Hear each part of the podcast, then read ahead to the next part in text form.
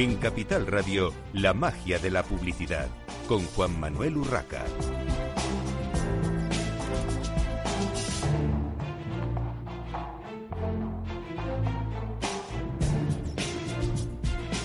Buenos días, un viernes más a la magia de la publicidad en Capital Radio. Les habla Juan Manuel Urraca. Hoy tenemos eh, con nosotros en el estudio a Manuel Vila, Digital Manager de la agencia Best, que nos va a hablar de tendencias clave en marketing y comunicación para 2020. Eh, bienvenido, Manuel. Muchas gracias, buenos días. Bueno, ¿cómo os habéis animado a hacer este, este estudio de, de tendencias? A ver, es un estudio que realmente lo hacemos todos los años. Yo creo que al fin y al cabo todas las consultoras y agencias lo es ya una práctica usual ya en el sector. Lo que pasa es que este año sí que es verdad que para un poco también diferenciarnos frente a esto lo hemos querido hacer como un enfoque un, enfoque un poco más práctico. Porque al fin y al cabo llevamos muchos años hablando de muchos avances tecnológicos dentro del sector, de muchas técnicas y demás. Pero yo creo que al fin y al cabo lo que necesita más el sector, más que le, que le hablemos de lo que hay es de cómo, de cómo aplicarlo. Entonces, hemos querido este año un poco tirar por esa, por esa vía, con un enfoque mucho más práctico de las tendencias. Bueno, entre las tendencias que marcáis en este estudio de, de, claves de marketing y comunicación para 2020, eh, destacan temas como el potencial de la voz, el social commerce, relevancia de los nano influencers. Se ha hablado mucho últimamente de los micro influencers, uh -huh. después de digamos, vamos a llamarlo el tsunami eh, influencer en los últimos años eh, y ahora habláis de nano influencer, pero habláis de un tema también eh, importante y que muchos directores de marketing tienen en mente y es el tema del branded content. Sí. ¿Cómo lo desarrolláis esta, esta idea de cara a 2020 sí. y cómo se va a concretar? Eh, en los anunciantes, porque al final forma parte de, la estrategia de comunicación y marketing de una compañía, pero, pero ¿cómo, se, ¿cómo se concreta? Hmm. Pasa por una vía muy, al fin y al cabo, bastante importante en cuanto a la transformación que ha surgido en la publicidad. Y es que de cara al año que viene, el, más del 50% de la inversión que van a hacer todas las empresas va a ser en publicidad digital frente a la publicidad más tradicional que se realizaba antes. ¿Qué pasa con eso? Que hay un cambio totalmente de formatos a los que volver a aplicarse. Y el branded content, como tú decías, este año va a pasar por una transformación bastante radical, que lleva pasando durante los años anteriores, pero este año va a ser bastante radical. Sí que es cierto, como mencionabas, habíamos introducido, ya nos habíamos introducido en el tema de los influencers, eh, de una forma al fin y al cabo bastante superficial. Entonces, poco a poco vamos, estamos viendo y estamos abordando, y cada vez tenemos más campo de estudio, de que al fin y al cabo la influencia no es una cuestión de popularidad, sino la influencia al fin y al cabo es la capacidad que tiene una persona ¿no? para, para influir en, el hábito de consumo ¿no? de, los, de los clientes, de los posibles clientes. Y lo que estamos viendo al fin y al cabo que por muchas estrellas de cine, televisión y demás reconvertidas al concepto influencer puedan existir, volvemos al, a la base al fin y al cabo de donde comenzó el digital y es que aquel que es más próximo tuyo al fin y al cabo es el que más te influencia y te recomienda, ¿no? De ahí el término de influencer. Cuanto menos comunidad tengan, muchísima más capacidad al fin y al cabo de influencia tienen sobre su comunidad. Eso por una parte. Y después eh, el branded content eh, transformado al fin y al cabo a otro concepto y es surge la reflexión al fin y al cabo de cómo destacar en un entorno como es el digital que cada vez está más sobresaturado al fin y al cabo de usuarios, de marcas, de, de cantidad de información, ¿no? Y ahí entramos ya en un concepto que es el fast content, al fin y al cabo, ¿no? Que es un concepto de cada vez consumimos información mucho de manera más rápido, consumimos y generamos también información, porque también estamos viendo que las generaciones, lo que llamamos las generaciones Z y demás que vienen eh, que, vienen para quitarnos a nosotros, eh, están tienen la, la parte digital eh, de una forma mucho más eh, nativa. Eh, ellos desarrollan su personalidad al fin y al cabo ahí, ¿no? Entonces, hay una forma también, en la, en el, al cabo, en la forma de narrar los discursos publicitarios que está cambiando, que es yéndonos a un modelo de hay que simplificar mucho los mensajes, hay que tener mucho impacto visual. Instagram, por ejemplo, se está transformando en una... Al principio pensábamos que era la red social de las fotografías y vemos que ahora mismo es la red social que más ratios, al fin y al cabo, de engagement y, y, de conversión a venta tienen. Entonces hay que adaptar todo el modelo de contenidos que teníamos adaptado a ello. Y después pasa también por otra parte, que son los eSports, que como ya sabes han transformado en una industria pura y, y, donde las marcas encuentran su lugar de patrocinio. Y después están los podcasts. Es decir, frente que los podcasts es algo, y vosotros lo sabéis bien, que lleva existiendo toda la vida, pero... Efectivamente. pero sí que es verdad que por el momento de consumir micromomentos, al fin y al cabo, porque no consumimos contenidos, sino lo que estamos haciendo es consumir micromomentos, eh, pasa por ser un formato fácil en el que el, usuario, al fin y al cabo, está en el metro, eh, está en el trabajo, eh, está de vuelta a su casa, está en el gimnasio. Es un formato que él elige, al fin y al cabo, cuándo consumir, frente a otro tipo de publicidad que, no, que al fin y al cabo tiende a ser más intrusiva. De cara a los eh, consumidores, porque hablamos mucho de eh, los influencers o de los medios, eh, como tú decías, una forma de, comunicar es los podcasts. En la radio, evidentemente, lo sabemos bien, tenemos mucho consumo de, de podcasts en Capital Radio por parte de nuestros oyentes, pero al final esos consumidores de, de información, ¿cómo están viendo ese branded content? Eh, que las marcas están introduciendo en todo tipo de medios. Porque estamos hablando de digital, el podcast no deja de ser digital, pero en contenidos, eh, en, soportes tradicionales también hay contenidos, eh, vamos a llamarlos pagados. Y no estoy hablando de public reportajes en, medios escritos, sino, bueno, una forma de branded content que no es exactamente como el digital, pero que no deja de ser un contenido mm, dirigido por las por las marcas. Eh, ¿Cómo lo está recibiendo ese nuevo consumidor digital que aunque consume mucho digital, también, eh, por los últimos estudios, también consume eh, papel, información en papel, y, se encuentra también con ese branded content? ¿Cómo lo está valorando? ¿Cómo lo está viendo? Yo creo que de una forma positiva, porque yo, en general yo creo que se está haciendo bien el branded content a día de hoy.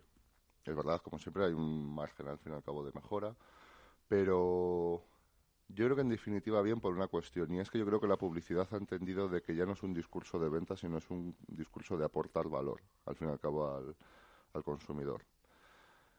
De ahí eh, lo que tú comentabas, es decir, que cada vez existan muchas más marcas que apuestan por sus propios programas de radio, de hecho, eh, que emitan también en YouTube y en, digital. La cuestión ya no es tanto, fíjate, en este sentido, el formato, sino la, propuesta de valor del contenido que se está haciendo. Yo creo que en general es positiva de cara al consumidor. Pero también tengamos en cuenta una cosa, el consumidor de a día de hoy, y, te digo, y los más jóvenes, no son tontos. Es decir, saben lo que les gusta y lo que no les gusta.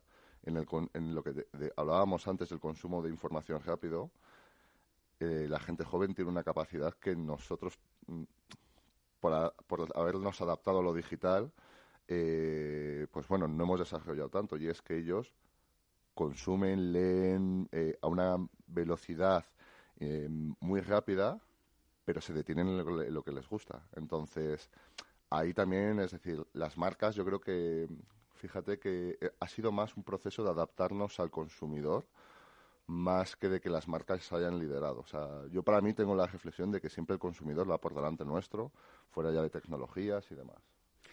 ¿Y ahí quién, digamos, eh, tiene la voz cantante? Eh, ¿La propia marca? Eh, ¿Las agencias, bien sea de comunicación o de marketing, o incluso de medios, cuando se hace una campaña 360 que incluye contenido?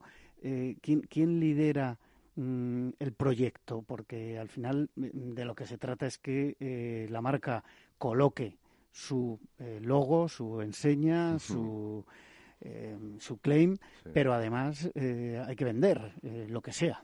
Exacto. A ver, no nos, al fin y al cabo esto es mm, lo que tú dices, estrategia de venta, parte de la estrategia de venta. obviamente cada vez los departamentos de marketing de las empresas sí que se están nutriendo cada vez de mucho más conocimiento, ya no digital, sino conocimiento diverso ¿no? de, para, para poder liderar este tipo de proyectos. No obstante, sí que es verdad que las agencias existe un conocimiento que al fin y al cabo las empresas no tienen. Y es una serie de diversidad de sector, de diversidad. Es decir, la agencia al fin y al cabo el, objetivo que tiene ya no solamente el proponer el proyecto, diseñar la estrategia y demás, sino es sacar del nicho que vive diariamente esa empresa al fin y al cabo con su burocracia interna, con bueno, pues con sus cosas internas. Entonces, la agencia básicamente yo creo que el, principal objetivo es nutrirle ese conocimiento y abrirle la mente a, la marca frente a lo que no tiene. Entonces, ¿quién lo lidera? Por presupuesto usted diría que la marca, pero, pero sí que es verdad que la agencia cada vez tiene mayor peso. Bueno, y de hecho estamos viendo que cada vez existen muchas más agencias, muchas más diversas, mucho más especializadas. Entonces, bueno, es un, Siguiendo con esta parte eh, digital, eh, lo comentábamos antes de, entrar en el estudio de directo de, Capital Radio, eh, el social commerce es una parte que a mí me atrae mucho, reconozco que, no soy experto evidentemente en ello, pero está claro que todos sabemos que al final de alguna manera se puede vender, se puede mm, mm, crear un e-commerce más o menos activo, más o menos potente a través de las redes sociales. Eh, no en todas, eh, bueno, ahí habría ya una discusión grande y, no todas las marcas lo están utilizando, pero eh, ¿qué habéis visto como tendencia para 2020 en este social commerce? cuéntanos un poquito también para que los oyentes se sitúen qué consideráis un social commerce y, qué tendencias veis de futuro. Pasa principalmente por una cuestión que es cada vez la capacidad de influencia de las redes sociales en, la motivación de compra es mayor. Esto no quiere decir que Social Commerce tenga la fórmula como para decir yo publico algo en cualquier red social y voy a vender más. Hay que entender al fin y al cabo que es es un viaje al fin y al cabo del consumidor en el que en el que lo que ha pasado es que eh, al fin y al cabo entendíamos que cuando entrase lo digital que cuando entrase lo digital eh, iba a existir una barrera entre lo que iba a ser lo físico y lo online y que las y que se iba a diferenciar, sobre todo de cara a la venta, ¿no? Es decir, la tienda física y el e-commerce. Y lo que estamos viendo es que es todo lo contrario, es decir, es un viaje donde se complementa, donde un usuario busca información en Google o le impacta una publicidad a través de las redes sociales, va a la tienda a verlo, vuelve a su casa, compara precios, compara o pide consejos a sus amigos o valoraciones, busca valoraciones en Amazon, eh, vuelve otra vez a la tienda física, es decir, hay que comprender al fin y al cabo que es una pata más, un recogido al fin y al cabo que hace este cliente y que es una oportunidad de cara a las marcas a poder impactarles, ya no solamente con de cara a, vender, sino también de cara a hacer marca. O sea, de cara, de cara a hacer marca. Entonces, potencial tiene bastante, pero ya, te digo, es decir, no es la varita mágica de social commerce voy a vender más. No, hay que entender que al fin y al cabo es un todo dentro, o sea, es una parte dentro de la... Dentro del todo. sí, sí, sí. Bueno, hay otra parte que, que me ha llamado la atención, que lo habéis introducido como concepto en sí, que es el WhatsApp como canal clave de negocios y atención al cliente. Eh, de negocio, no sé si acabo de verlo. Atención al cliente, probablemente sí. Al final, eh, yo mismo al leerlo, al preparar la, entrevista, estaba recordando que, me han atendido como cliente a través de WhatsApp en algún determinado eh, servicio. pero, ¿cómo, cómo mm, se va a desarrollar esto de cara al futuro? Porque el WhatsApp muchas veces se ha visto como algo intrusivo de cara al, al cliente de una empresa, de una marca, a un consumidor ahí estamos en la cuestión. 2020 va a ser un cambio totalmente de la estrategia de WhatsApp. Eh, frente ahí, lo que ha hecho hasta ahora ha sido dar pequeñas pinceladas, pero mm, sí que es verdad, sí que es verdad que eh, mm, sí que nos esperamos, todos los profesionales del marketing, lo que nos estaba augurando WhatsApp es que este año van a cambiar toda su política al fin y al cabo en cuanto a ley, en cuanto a lo que tú decías, al fin y al cabo en cuanto a cómo hacer publicidad dentro de la propia plataforma sin que sea intrusiva, porque al fin y al cabo WhatsApp, el gran filón que ha tenido al fin y al cabo hasta ahora e-, es, ese. La cuestión es que esto ya está pasando. No está pasando a gran escala en la gran empresa, pero sí está pasando en el pequeño comercio y en la pyme, es decir, eh, pequeños empresarios que están vendiendo a través de, de WhatsApp porque tienen clientes ya muy fidelizados de tú a tú y les mandan ofertas directamente. Que sea em, legal o no legal es un término ya que tiene que decidir eh, WhatsApp y en qué términos hacerlo. Y ahí, volviendo otra vez al branded content, los profesionales nos moveremos en otra forma y es WhatsApp va a cambiar al fin y al cabo la forma de hacer publicidad dentro de lo digital frente a cómo lo estábamos haciendo ahora porque habrá que dar mensajes distintos, la comunicación comercial será distinta y demás.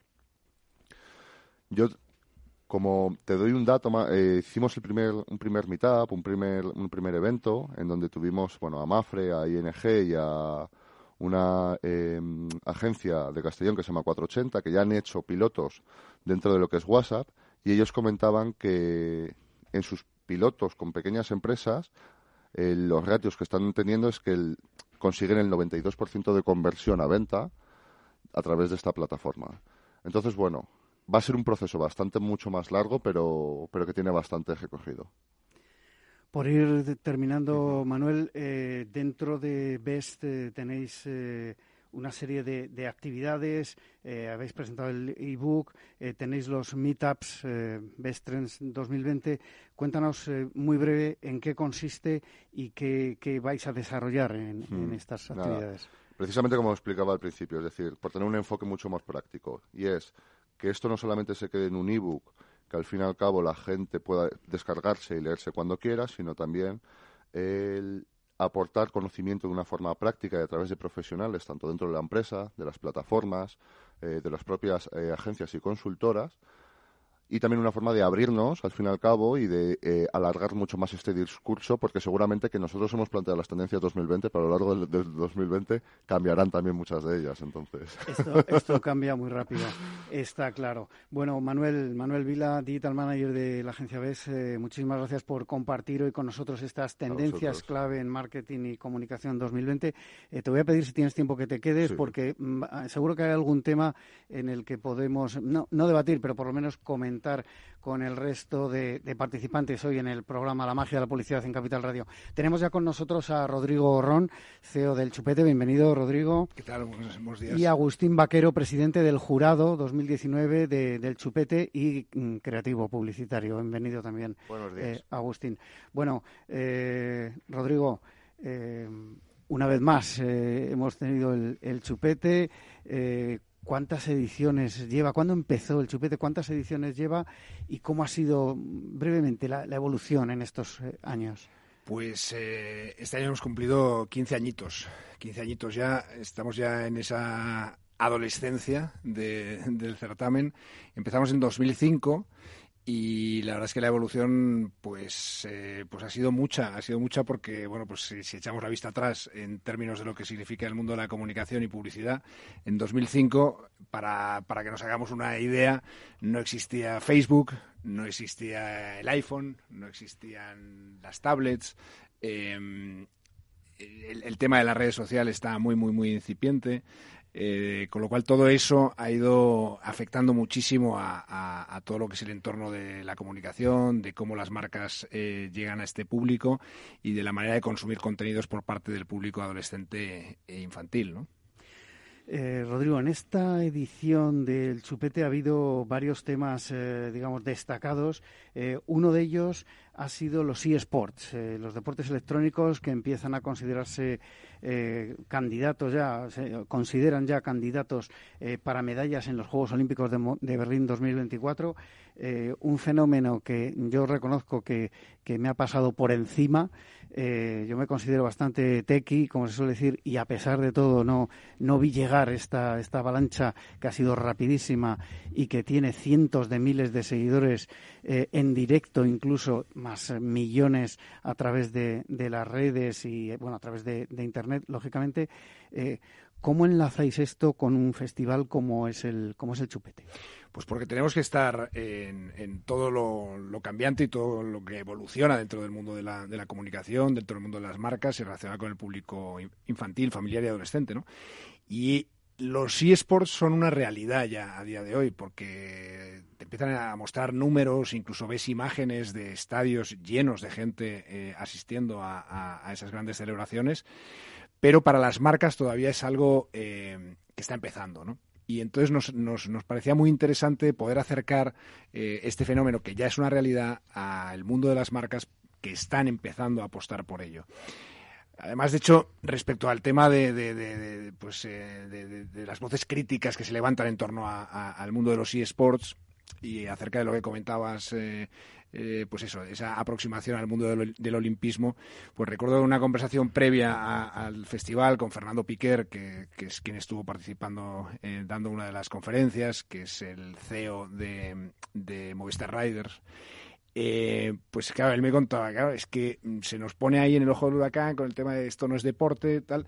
Y de bueno, si el ajedrez es considerado deporte o el tiro al blanco es considerado deporte, ¿por qué no va a ser deporte esto, no? Y no le falta razón. Lo que pasa es que está muy relacionado con el mundo eh, del videojuego, que, todavía cuesta, ¿no? El hecho de relacionarlo con, deporte.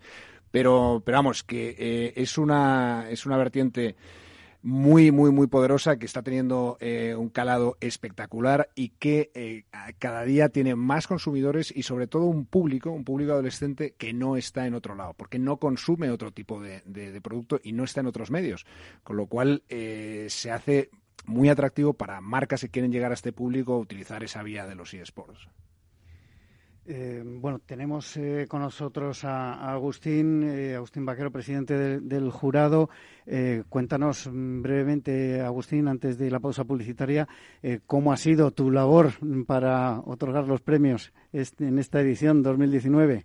Pues ha, sido muy buena, porque mm, ha sido muy buena, porque la verdad es que el jurado me ha, facilitado mucho la presidencia del jurado. ha sido gente pues de lo, bueno que tiene el chupete frente a otros festivales de publicidad es que vienen de, diferentes profesiones. Quiero decir que en eh, los festivales típicos creativos publicitarios siempre tiran de los publicitarios, de los creativos y tal. Y aquí pues hay de todo. Eh, yo he estado un par de veces, eh, hace siete o diez años estuve y ahora estado otra vez. Y lo bueno es que te encuentras pues con actores, con actrices, con con psicólogos, sociólogos eh, dentro del jurado. Eso da una riqueza a la hora de valorar y de premiar, eh, pues muy diferente a los otros festivales, pero muy interesante. Bueno, vamos a hacer una brevísima pausa para la publicidad en la magia de la publicidad en Capital Radio y enseguida continuamos.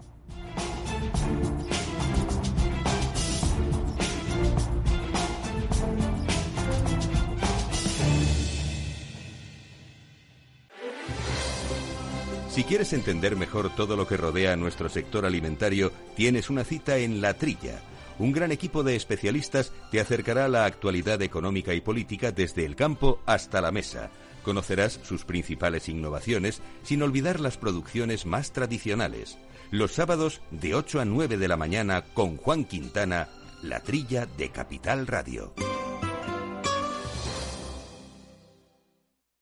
Cuando comenzábamos, en el año 95, no imaginábamos que 20 años después más de 100.000 personas utilizarían nuestras herramientas de inversión. En cada nuevo reto que emprendemos ponemos lo mejor de nosotros mismos. En VisualChart queremos avanzar y por eso hemos lanzado nuestra propia agencia de valores, Esfera Capital. Esfera Capital, un broker de inversores para inversores. Si quiere conocer nuestro trabajo, visítenos en esferacapital.es. Escuchas Capital Radio, Madrid 105.7, la radio de los líderes. Gráficas Naciones. Más de 50 años de experiencia en el sector de las artes gráficas. Apostamos por la última tecnología tanto en impresión offset como en digital y gran formato. Realizamos todo tipo de impresión. Tarjetas de visita, folletos, libros, vinilos, decoración y montaje de stands. Más información en el 91 629 2145 o en gráficasnaciones.es. Luis Vicente Muñoz. Capital, la bolsa y la vida. Bueno, para mí la Navidad es un momento entrañable. Es ese punto del año en el que yo creo que todos intentamos volver a buscar una luz que nos ilumine, que dé sentido a nuestras vidas. Es una especie de renacer, de planteamiento vital. Y eso es muy bonito. Capital Radio. Queremos formar parte de tu vida.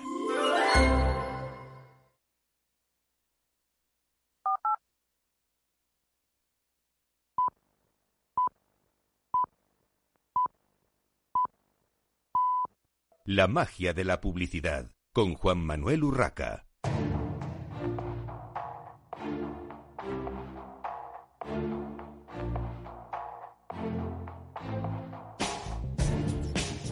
Continuamos en esta mañana de viernes en La magia de la publicidad en Capital Radio. Les habla Juan Manuel Urraca.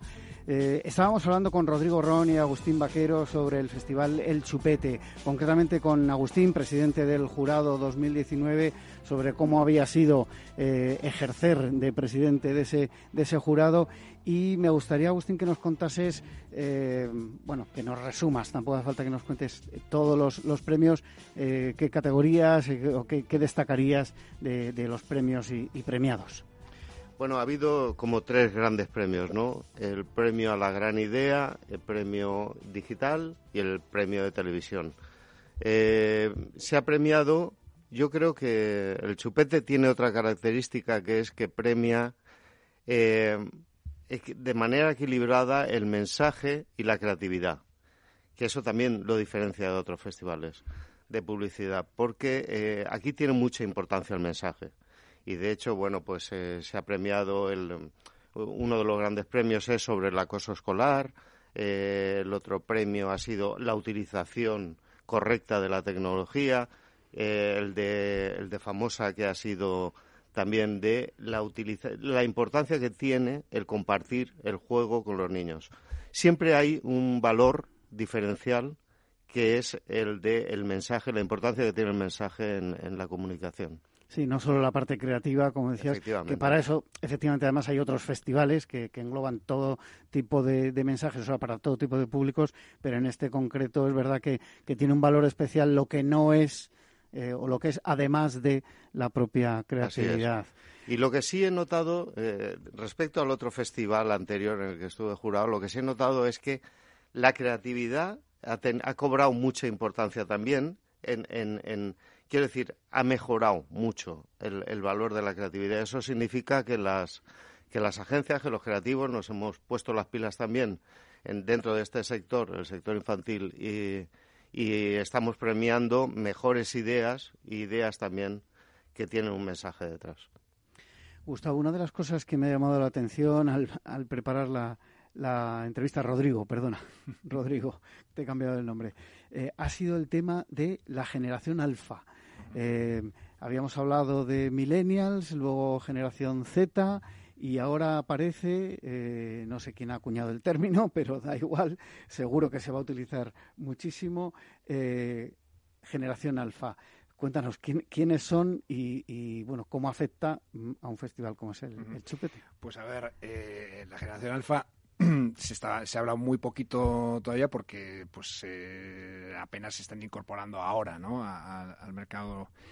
Pero tiene una especial importancia y una gran diferencia respecto a, las dos últimas generaciones de las que se habla muchísimo, los millennials y los Z, porque esta sí que es la única generación 100% digital. Y cuando hablamos de 100% digital significa que realmente han nacido con una tablet o con una pantalla entre las manos y se habla, y, esto no, no, no, valoramos que sea bueno o malo, pero es una realidad. Se habla de, de un consumo de pantalla eh, eh, al mismo tiempo que tienen pañales, ¿no? Y, yo creo que eso ya te marca mucho el hecho de cómo va a ser esta generación.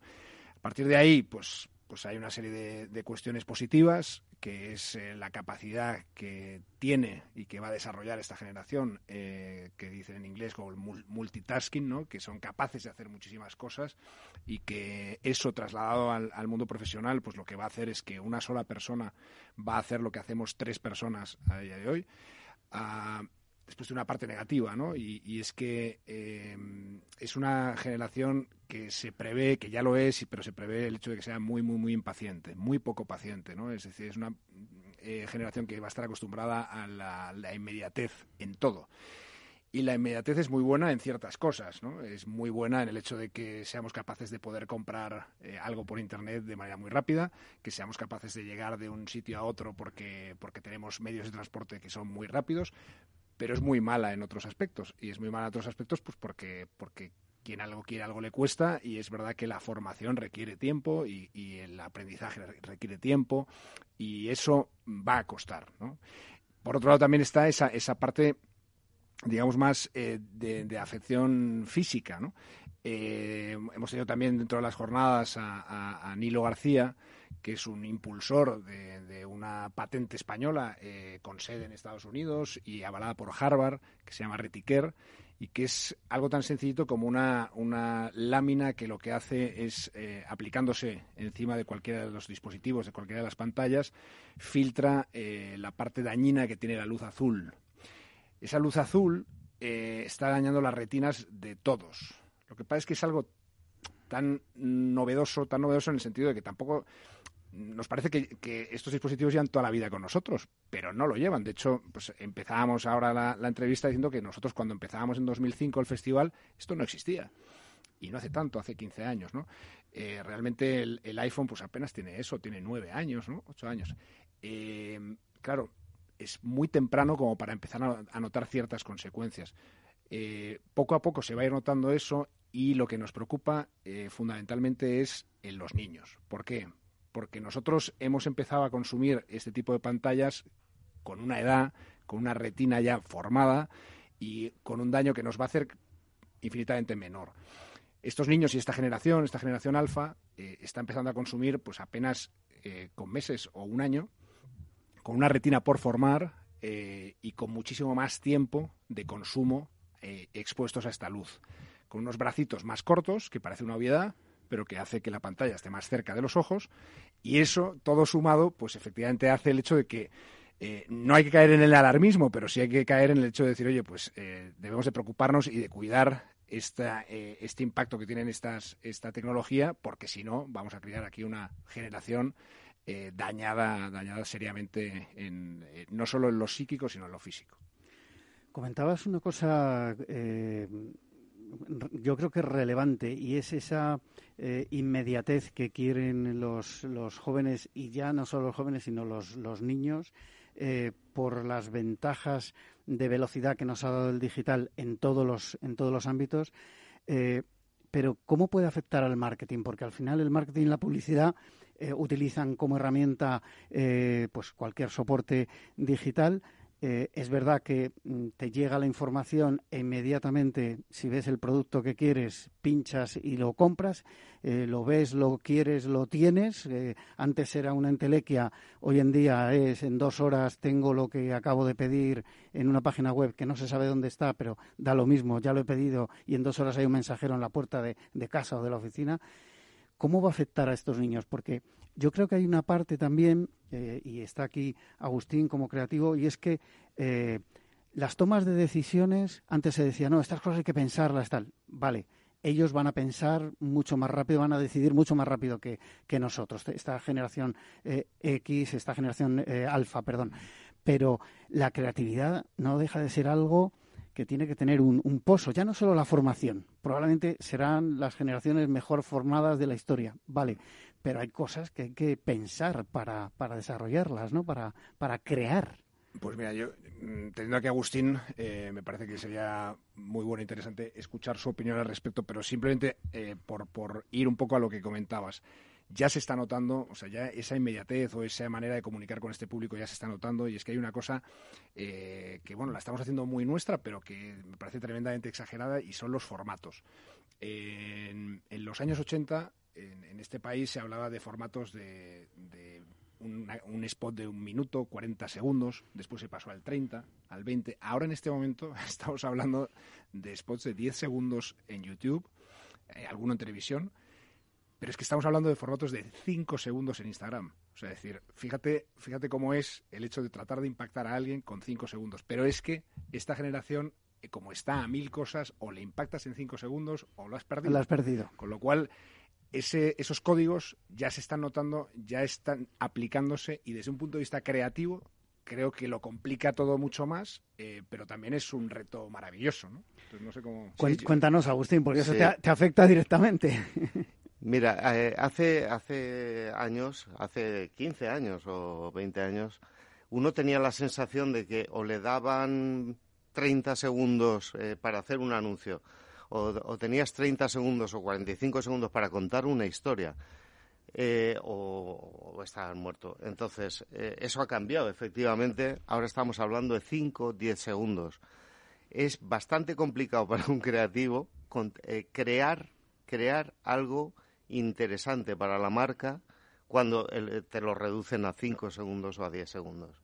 Tienes que ser muy preciso, pero aparte no, no le puedes dotar de contenido a la marca. Quiero decir, yo creo que se ha perdido en ese sentido.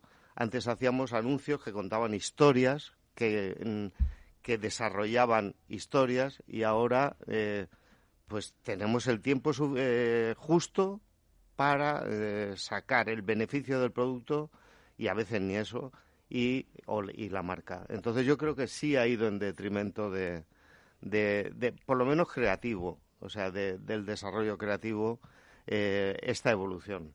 afortunadamente, o sea, esto se está dando y es verdad lo que dice Agustín, que es, es complicadísimo. Si ya lo era en, en 20 segundos, en 30 segundos, imagínate en 5, ¿no?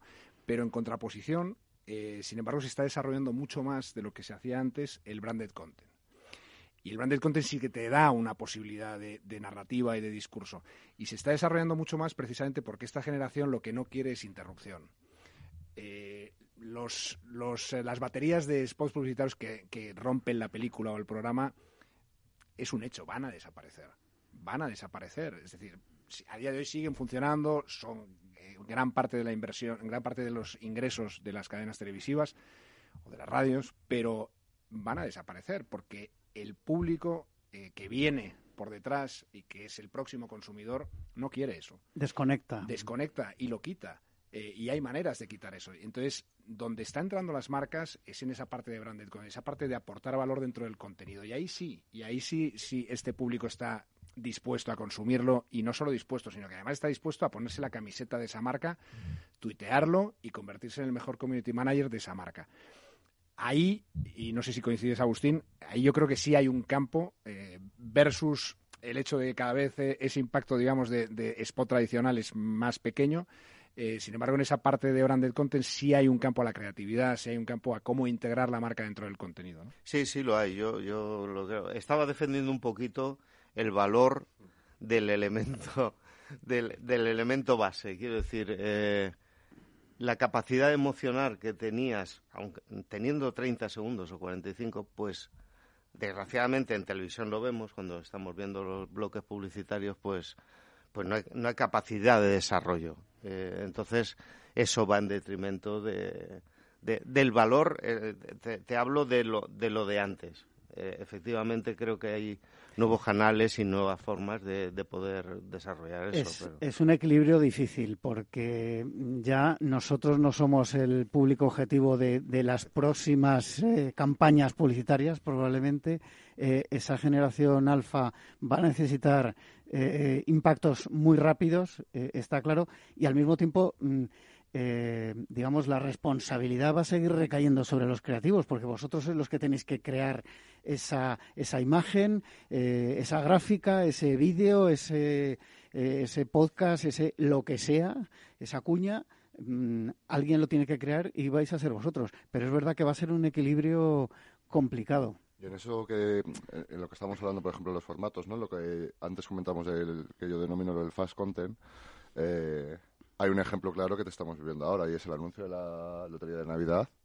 Venía siendo un spot bastante más duradero y ahora lo que no, este año se ha hecho con cuatro microanuncios pequeños y, y, tienes respuesta al fin y al cabo en eso, ¿no? En cómo consumimos al fin y al cabo contenidos, ¿no? O sea, es, el claro ejemplo de la transformación que hemos que ha sufrido la publicidad. Cambiando un poquito de tema, eh, el tema de llegar eh, también con, con, la publicidad, con las acciones de marketing a través de la voz, eh, se dice que, está cambiando todo. Yo creo que todavía, bueno, estas navidades probablemente va a ser el boom de, estos altavoces inteligentes que ya casi todos eh, tenemos en casa, con más o menos prestaciones. Pero, ¿cómo creéis que va a influir realmente? O sea, los asistentes de voz realmente mm, van a ser un canal de comunicación mm, per se como ahora puede ser pues eh, la radio, la tele, una página web o, una revista? Yo creo que va, a afectar en, en, varias cuestiones, pero en la que nos afecta a nosotros desde el chupete es que si en el momento en el que Steve Jobs presentaba el primer iPad, yo creo que, fíjate, con, con lo que mide Apple todo, creo que él no era consciente de lo que estaba creando, que era eh, el romper una brecha tremenda con el mundo infantil. ¿Por qué? Porque el mundo infantil hasta ese momento, a pesar de que Apple había hecho los ordenadores más maravillosos del mundo, más intuitivos eh, y más accesibles, pues no dejaba de haber un, corte ahí de edad hasta que fueses capaz de manejar un ratón o un teclado. La pantalla táctil hacía que bajase esa franja de edad muchísimo. Bueno, pues un poco más con estos asistentes de voz, ¿no? Eh, ya no es tocar una pantalla, entender lo que sucede en una pantalla, es hablar simplemente hablar, decirle.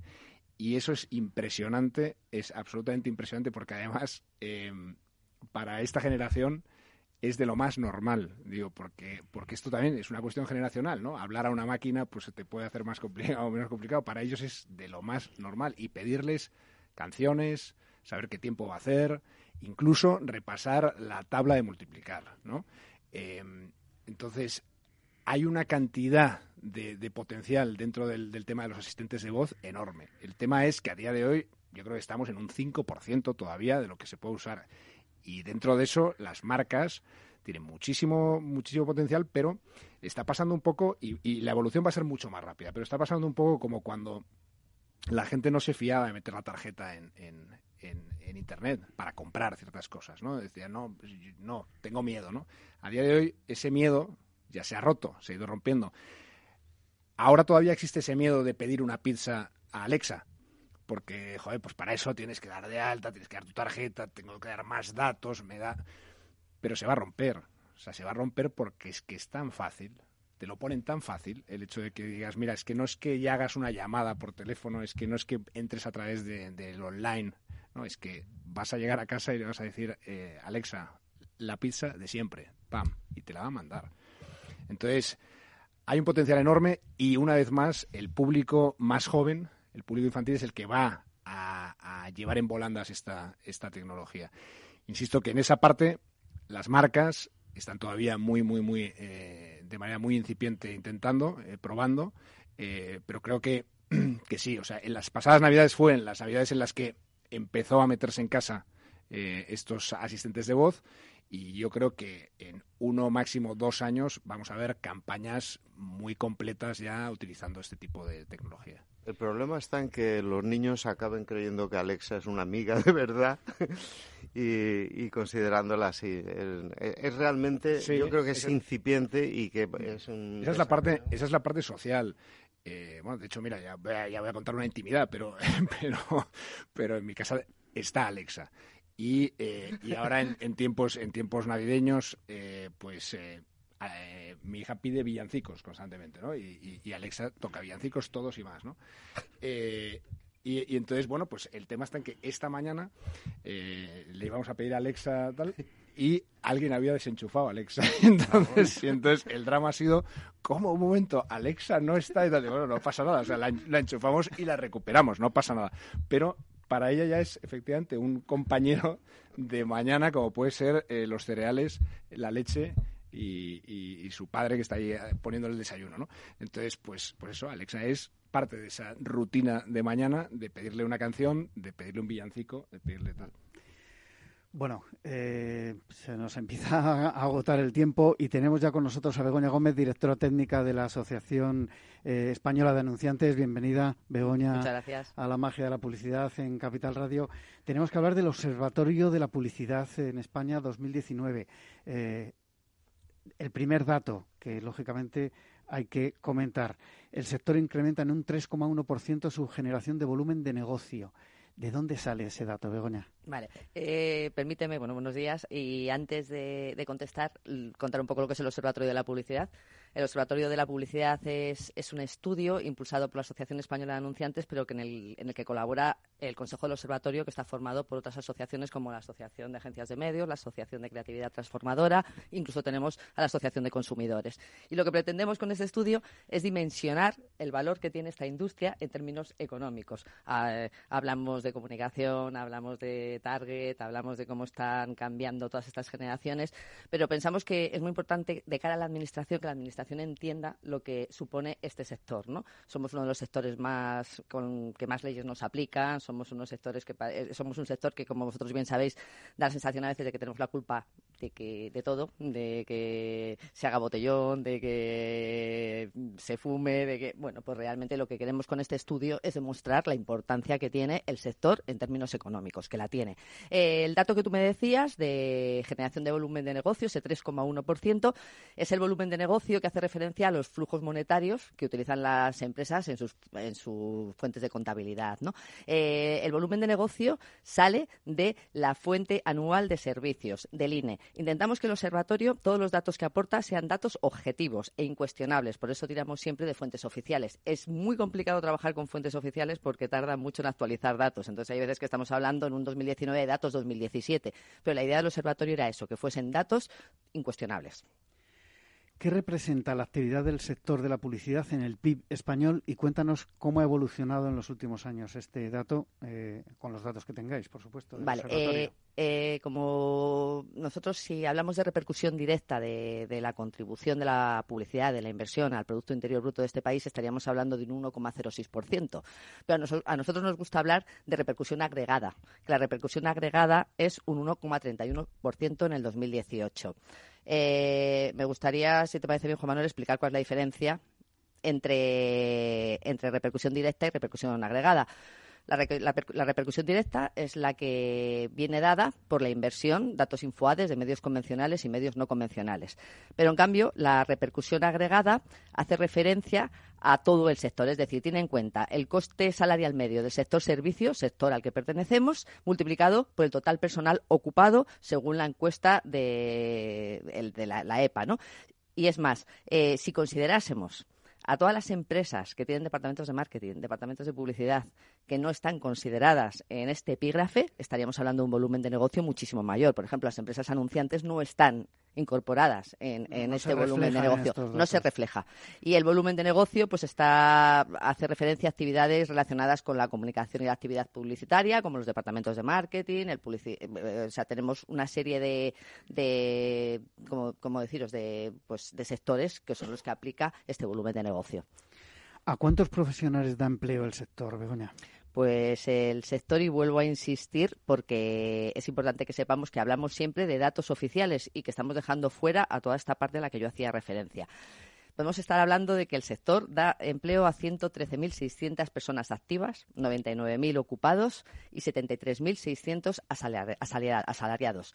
Si nos centramos en el personal ocupado, que es el, normalmente el personal que se utiliza para hablar de, ocupación, el personal ocupado son los empleados no remunerados, propietarios que trabajan activamente en la empresa, y los empleados asalariados, tanto fijos como eventuales. La ocupación se contrae ligeramente frente al año pasado, porque este año hablábamos de 99.000 y el año pasado eran 99 9.900, o sea que se ha contraído, pero, pero muy, muy poquito. Podemos decir que, es un sector que se mantiene eh, estable y además que ha sabido adaptarse a la crisis, porque si nos cogemos los datos del 2008, es un sector que ha crecido en ocupación. ¿Y cómo está el panorama de inversión publicitaria en medios convencionales y no convencionales? Bueno, aquí el problema que tiene el observatorio es que damos datos, lógicamente, del 2018 y estar hablando a finales de 2019 de datos de 2018 eh, son datos que ya todos conocemos. Pero bueno, como bien sabéis, según datos de Infoades, en el año 2018 la inversión real estimada fue de 12.835,5 millones de euros, que crecimos un 2% sobre el año anterior. Sí que vamos notando que medios convencionales, eh, en cuanto a cuota, van perdiendo un poquito a favor de los no convencionales, pero esto tiene mucho sentido. Hoy en día cada vez es más difícil medir todas esas formas de comunicación de las que estabais hablando, como el branded, influencer, y son formas de comunicación que se nos están yendo a los medios no convencionales. Por lo tanto, da la sensación de que crecen más los no convencionales que los convencionales, pero la realidad es esta. Eh, Begoña, ¿cómo está la percepción de la publicidad en cuanto a saturación? Eh, de esto hemos hablado mucho, muchas veces en esta mesa, pero eh, ¿qué, se desprende de los datos del observatorio? ¿Del incremento en digital, de la molestia para el consumidor? Eh, porque muchas veces eh, se percibe como algo demasiado intrusivo, ¿no? Sí, es lo que decía Rodrigo hace un momento, ¿no? Hablando de quién nos aguanta ahora los 30 segundos o, los 20 segundos, ¿no? Eh, hacemos un estudio que es el estudio de la percepción de la publicidad por parte del consumidor, que lo hacemos con IMOP y Webmaker, se hacen más de 2.000 entrevistas hablo de que es un estudio de percepción, nunca lo aclaro porque no hablamos de eficacia publicitaria, sino de cómo nos está percibiendo el consumidor, porque al final hablamos mucho de que hay que escuchar y hay que escuchar y lo primero que tenemos que hacer en este sector es escuchar eh, a, nuestro, a nuestro consumidor. Eh, mal, la, percepción es mala, el grado de molestia sigue siendo grande porque realmente lo que más molesta son los medios que no me permiten seguir realizando mi actividad. Con los jóvenes tenemos un problema en cuanto a percepción, incluso en digital. La percepción en digital está siendo muy mala y al final tenemos que ir a esos contenidos relevantes de los que hablabais para que la publicidad se perciba de, de otra manera. Bueno, eh, Begoña, lamentablemente nos hemos comido el tiempo. Eh, te invito a que el próximo viernes terminemos de hablar porque me gustaría saber esos datos de inversión por sectores, eh, lo que arroja el, observatorio, pero esto es la radio y el tiempo, estamos en directo y el tiempo se nos agota. Despido ya aquí este programa de la magia de la publicidad. despido a Begoña Gómez, directora técnica de la AEA, a Rodrigo Orrón, CEO del Chupete, a Agustín Vaquero, presidente del jurado de este año del Chupete y creativo publicitario, y a Manuel Vila, Digital Manager de la agencia Best. A todos ustedes les espero el próximo viernes en La Magia de la Publicidad en, en Capital Radio. Se despide Juan Manuel Urraca.